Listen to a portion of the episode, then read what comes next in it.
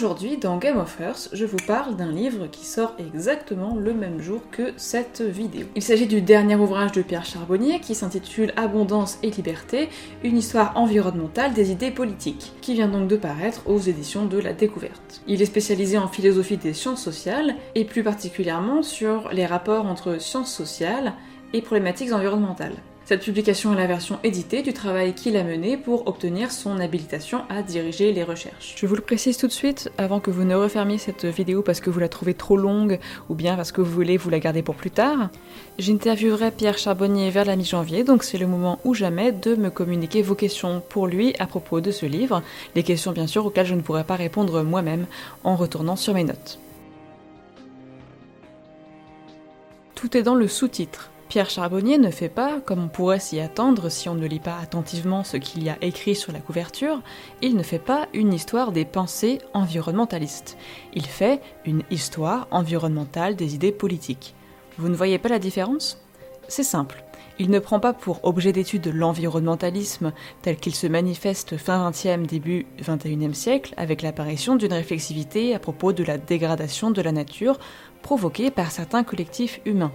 Il se penche sur les pensées politiques à partir du XVIIe siècle et jusqu'à aujourd'hui, et il y trace les continuités, mais aussi bien évidemment les discontinuités, les continuités des manières dont ont été envisagés les rapports des sociétés occidentales modernes à la nature. C'est l'histoire, bien sûr, d'une mise à distance de la nature par les pensées politiques, mais dont les modalités ne sont pas si évidentes ni si hors sol qu'on peut le présumer. Cet ouvrage n'est pas un usuel purement descriptif des conceptions politiques de la nature. En effet, si l'auteur mène cette enquête historique, c'est dans le but de déjouer une alternative en écologie politique qu'il semble actuellement difficile de dépasser. Nous sommes, dit-il, coincés entre la thèse du c'est déjà foutu, autant crever en prenant ce qui reste, et celle de la dictature verte, de l'autoritarisme écologiste pour nous sauver. Et bien évidemment, on en conviendra, aucune des deux voies n'est satisfaisante. Pour autant, Pierre Charbonnier ne prépare pas de kit de survivalisme. Il tente de dégager une troisième voie désirable et pour ce faire, il explique qu'il va s'agir de parvenir à décorréler notre conception de la liberté du concept d'abondance, qui jusqu'à présent la soutient comme si elle en était le synonyme ou bien la cause nécessaire. En effet, dans notre imaginaire actuel, nous pensons que nous sommes libres si et seulement si nous avons un accès illimité et aisé à diverses marchandises qui nous permettraient de maintenir tel train de vie émancipé des contingences matérielles contraignantes. Mais l'idée n'est pas ici de venir fustiger les désirs de jouissance et de richesse pour venir y opposer un ascétisme soit personnel, soit dirigé de manière autoritaire. Effectivement, chemin faisant dans l'histoire environnementale des idées politiques, ce que l'auteur trouve et nous présente, c'est l'origine et le déploiement progressif du concept de liberté comme signifiant l'émancipation des sociétés vis-à-vis des contraintes matérielles de l'existence. Une émancipation rendue possible par l'abondance de biens marchands et d'énergie. Ce qu'il trouve donc, c'est un certain nombre d'échecs à penser conjointement société et nature, matérialité, sans que cela soit synonyme de renoncement à la liberté. Mais il trouve également des rendez-vous manqués, des pensées de l'émancipation, de la liberté, qui n'étaient pas si loin de nouer ce lien entre société et nature, mais qui n'ont pas été majoritaires, ou qui n'ont fait ce lien qu'imparfaitement. C'est sur ces rendez-vous manqués qu'une piste nouvelle pour repenser société et nature, pour repenser le concept de la liberté comme devant inclure la matérialité, se trace. Et c'est pour cela qu'il importe de considérer cette histoire avec attention. Mais le chemin ne s'arrête pas là, puisque ces esquisses sont d'un autre temps, un temps notamment où le réchauffement climatique n'était pas la menace la plus pressante à l'horizon. Par conséquent, ce fil de la pensée est tiré jusqu'aux pensées critiques contemporaines, qui s'emparent elles aussi de la question du lien entre nature et société, et pourraient bien ouvrir cette voie alternative que nous cherchons. En effet, pour l'auteur, il s'agira in fine de trouver comment repenser la liberté à l'aune de la matérialité, de repenser la société comme ce qu'elle a toujours été, c'est-à-dire indissociable de la nature. Cela consiste en trois choses, Premièrement, repenser les façons dont les collectifs humains subsistent, c'est-à-dire travaillent pour obtenir des ressources qui leur sont vitales. Deuxièmement, repenser les modes d'habitation des collectifs humains, c'est-à-dire la pérennisation de leur installation dans des espaces géographiques. Et troisièmement, repenser la façon dont les collectifs humains produisent leur connaissance des choses. Non pas, dit Pierre Charbonnier, que depuis le XVIIe siècle nous ayons oublié et ignoré la nature, on le verra, mais ce qui nous est finalement arrivé en héritage en termes de pensée et de mode de vie, non seulement n'est plus praticable, réchauffement climatique oblige, mais qui plus est, n'était à son origine pas en mesure de remplir ses propres objectifs. La liberté gagnée des uns se faisant aux dépens d'autres sociétés et d'autres territoires. Je vous propose à présent de parcourir l'ouvrage avec moi de manière succincte, incomplète et accélérée. Et pour tous les détails, je vous renvoie directement à la lecture du livre.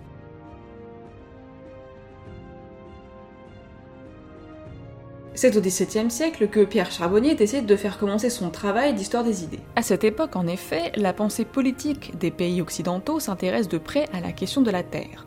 Le temps est à la conquête de nouveaux territoires et à leur mise en exploitation optimale au service des populations occidentales. Bien évidemment, les sciences sont mises sur le coup, mais ce n'est pas leur développement propre qui sert de guide à ce grand mouvement d'appropriation des terres. L'organisation de cette appropriation est le fait de mutations politiques.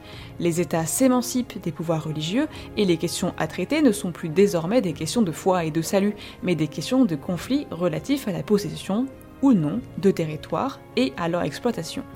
C'est alors que commence à se former un corpus philosophique et juridique discutant et cherchant à venir fixer les règles de cette appropriation. Avec la fixation de la pensée de Locke, notamment, la conception de la propriété de la terre connaît un tournant important, à un moment de l'histoire où le mouvement des enclosures s'accélère en Europe occidentale.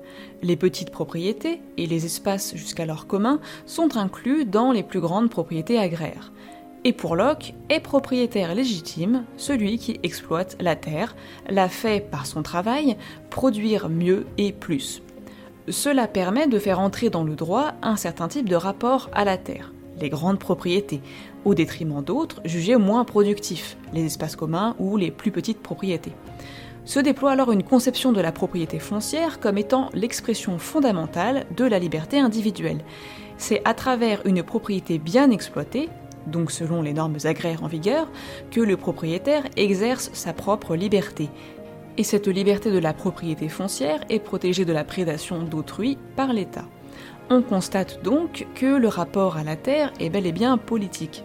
C'est à partir de la considération de l'usage de la terre que sont conçus et organisés les rapports sociaux. C'est au XVIIIe siècle néanmoins que se lie conception de la liberté et idée de croissance, d'abondance des biens.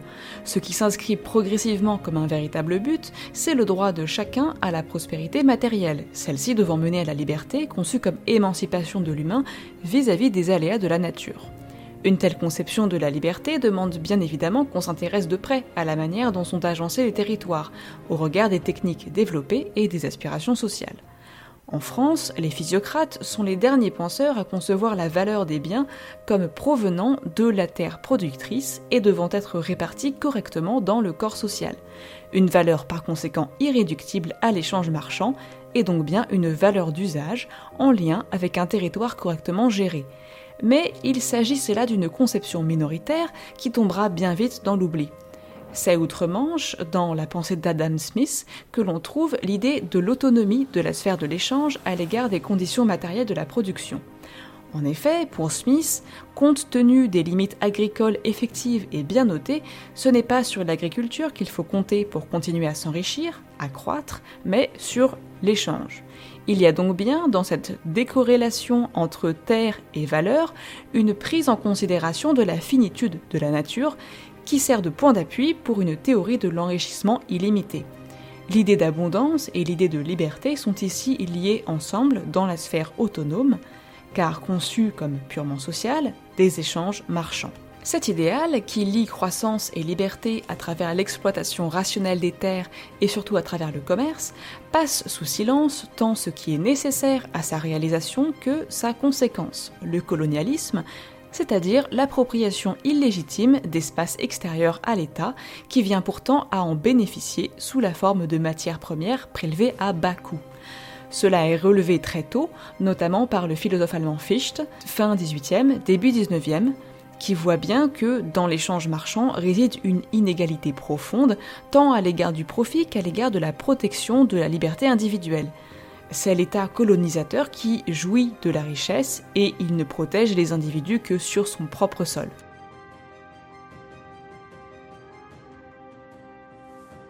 Ce qui change radicalement le paysage des relations entre nature et société au XIXe siècle, c'est le début de l'extraction du charbon et de son utilisation comme énergie, et de ce fait l'essor de l'industrie, le développement des transports et l'accroissement des échanges marchands.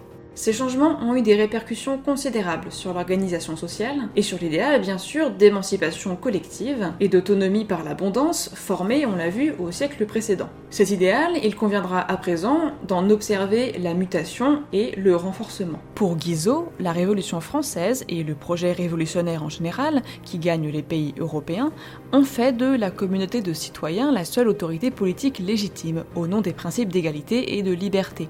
Chaque citoyen étant considéré comme un sujet rationnel.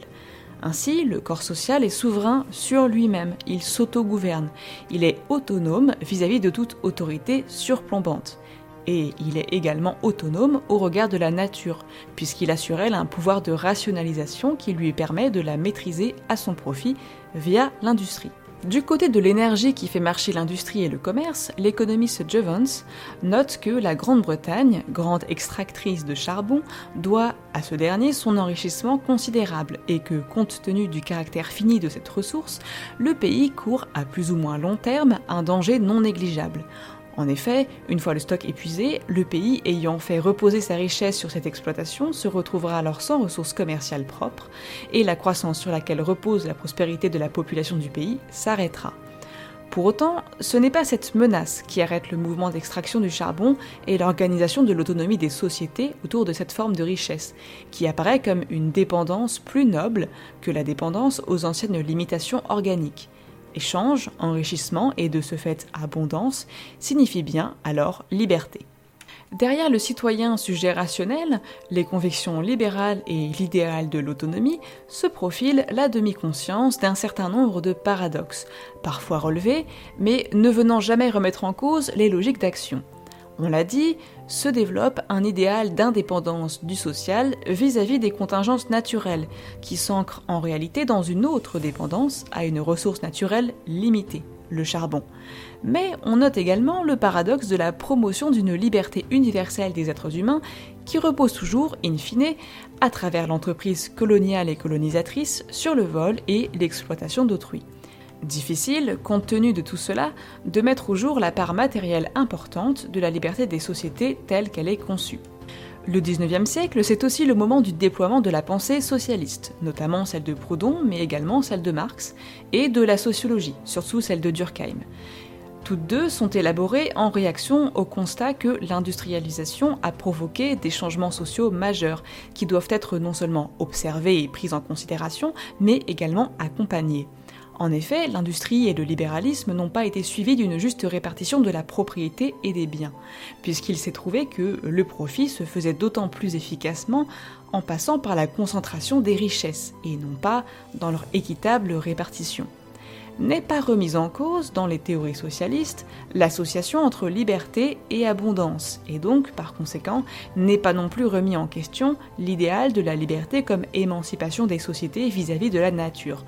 Ce qui est proposé comme solution aux problèmes sociaux engendrés par les inégalités dues à l'organisation économique libérale, c'est donc la socialisation de la richesse.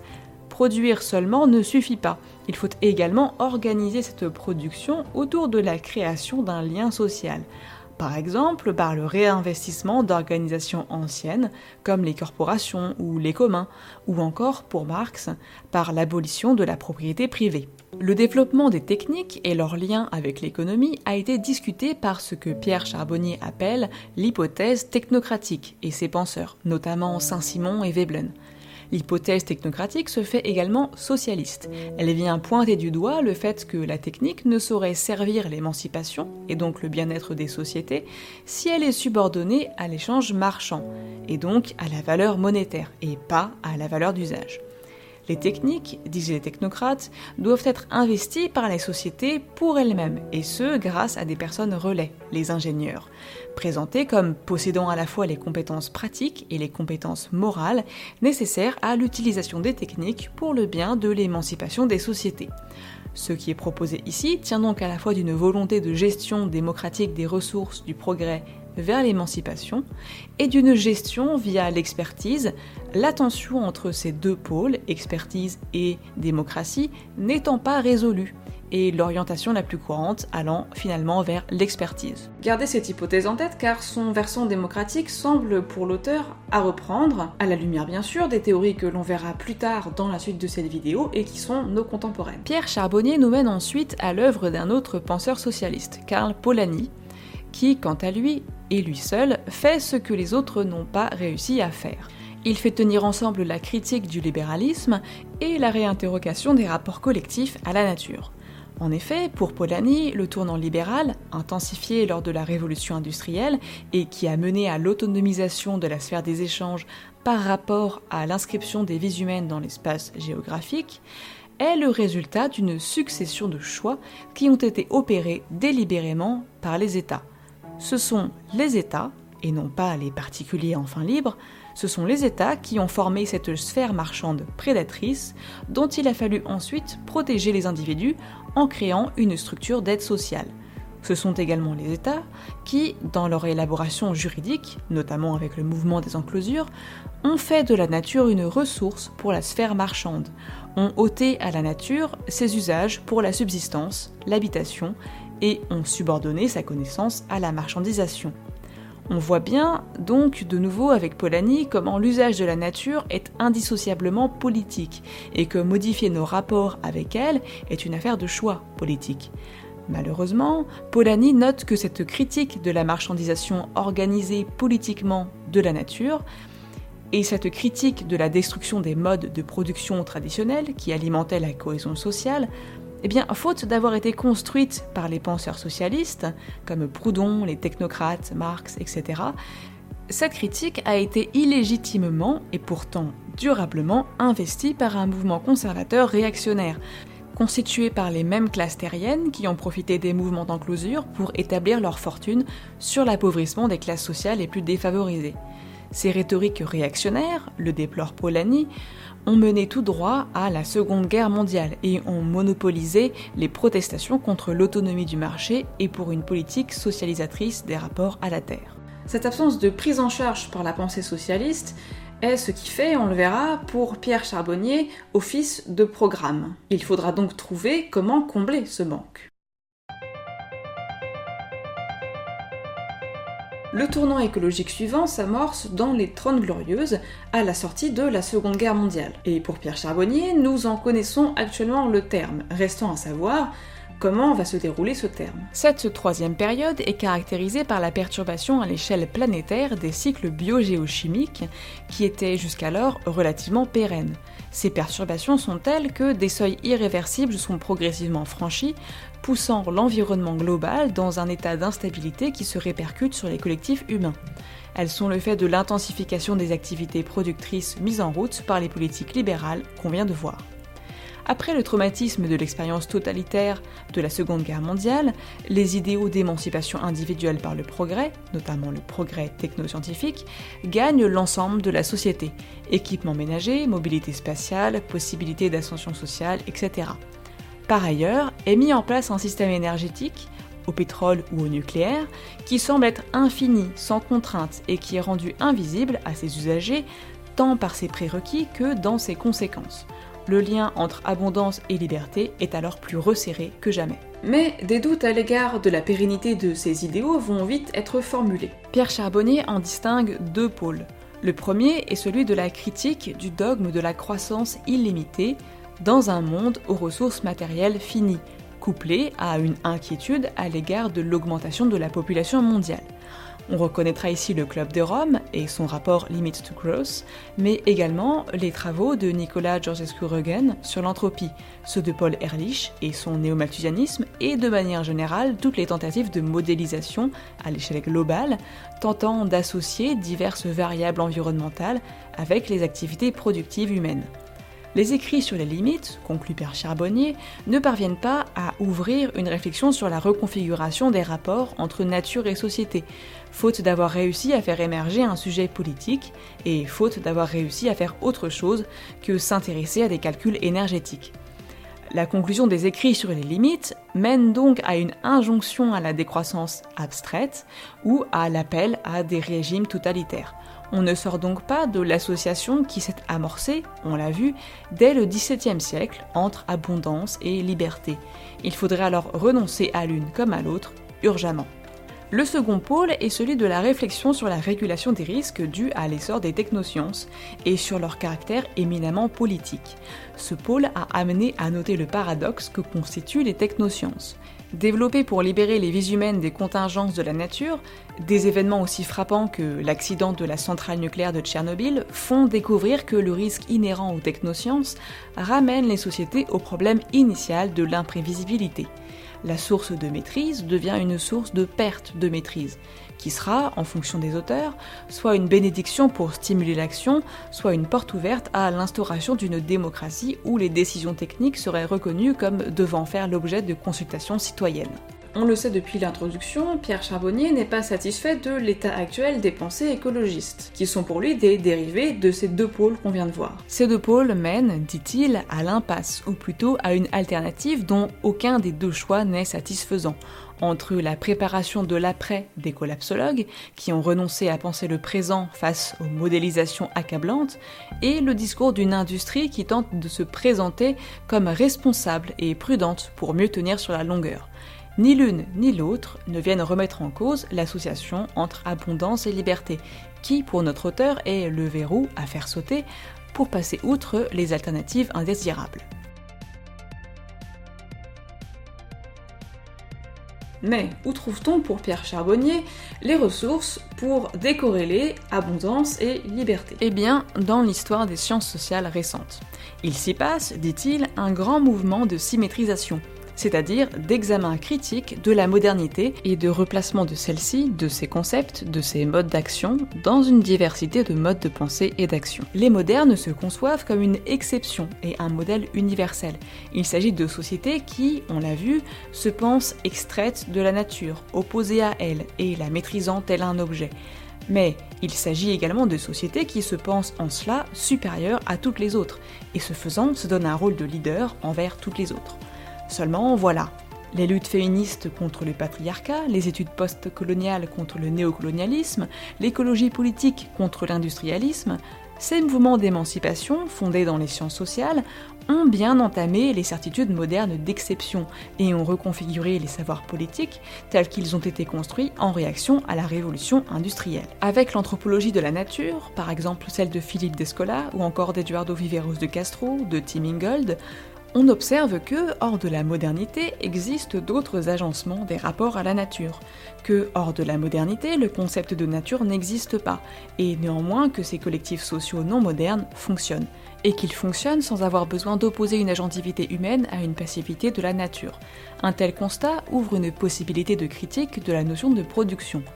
Nous n'avons jamais rien produit, suggère Pierre Charbonnier, puisque nous n'avons fait qu'imaginer que l'humain modelait la nature, alors que celle-ci a toujours participé au processus de construction, n'a jamais été inerte, absente, malléable à volonté. Avec la sociologie des sciences tend à s'opérer une symétrisation au niveau des savoirs. La construction de l'autorité scientifique est étudiée comme un phénomène social, replaçant celle-ci au sein de la société et non pas comme une sphère à part et surplombante. Apparaît ainsi la dimension politique des sciences. Elles sont reconçues comme l'une des composantes parmi d'autres, venant prendre part au choix collectif en matière de cohabitation entre humains et non-humains. Avec les subaltern studies, c'est une symétrisation de la critique sociale qui s'opère. On observe en effet, dans des travaux comme ceux de Ranajit Gua, d'Ipesh Chakrabarti ou de Ciliane Larcher, que la contestation sociale, la demande de justice et la recherche d'émancipation se sont déployés hors des normes et des valeurs issues de l'expérience occidentale, dans l'appropriation et la subversion de celles-ci. Les luttes politiques qui ont eu lieu, par exemple en Inde, ont fait émerger des collectifs politiques et des discours critiques réclamant pour eux l'autonomie sans pour autant hériter du lien libéral moderne entre abondance et liberté. Au contraire, ces collectifs en lutte semblent avoir su réaliser ce que la tradition socialiste n'a pas réussi à faire dans les pays occidentaux, signifier un attachement à la terre en tant qu'habitat, subsistance et lieu de socialisation, sans que cela soit une démarche réactionnaire traditionnaliste. Ces ouvertures, issues d'une histoire politique et conceptuelle autre que celle de l'Occident moderne, peuvent être conçues comme des sources d'inspiration pour de nouvelles luttes politiques. À condition d'avoir effectivement déconstruit l'exception moderne par la symétrisation. La présentation de toutes ces symétrisations a en effet un but que les dernières pages de l'ouvrage explicitent. Cette fois-ci bien sûr, à la lumière du chemin préalablement effectué dans l'histoire environnementale des idées politiques. Au nouvel ordre écologique mondial, il faut, dit Pierre Charbonnier, répondre par la constitution d'un sujet politique nouveau qui seul saura, face à la crise écologique, ne tomber ni dans le globalisme marchand, abondance et nouvelle édition, ni dans l'enracinement conservateur réactionnaire, pauvreté et fascisme. Ce sujet politique ne peut plus être le même que celui qui s'est constitué en réaction à la révolution industrielle, la société. Il doit, certes, se nourrir de la capacité qu'a eue la tradition socialiste de concevoir la matérialité de la liberté, par exemple dans la lutte contre la propriété privée exclusive ou dans la demande d'une solidarité sociale, mais il doit surtout absorber la critique fournie par les sciences sociales qu'on vient de voir. S'il est difficile de concevoir ce nouveau sujet à cause de la pluralité et de la diversité des situations qu'engendre la crise écologique, il reste néanmoins, suggère l'auteur, qu'il s'agit de collectifs politisés se protégeant contre une oppression par des mécanismes d'autodéfense afin de corriger une injustice qui leur est faite. Ces collectifs ne sont plus seulement humains et ils sont anti-productionnistes. Voilà, merci d'avoir regardé cette vidéo dans son entièreté. Bien sûr, elle a été extrêmement longue et extrêmement dense, à la manière du livre de Pierre Charbonnier, qui était également très long et très dense. Ce qu'il faut savoir, c'est que chaque référence que j'ai faite dans cette vidéo pourrait être l'occasion d'une vidéo à part entière, voire d'un cycle complet de vidéos. Et bien sûr, il y a plein de choses que je reprendrai au fur et à mesure ici sur cette chaîne, donc restez ici, allez consulter le livre, prenez patience. Merci et à très vite pour une nouvelle vidéo.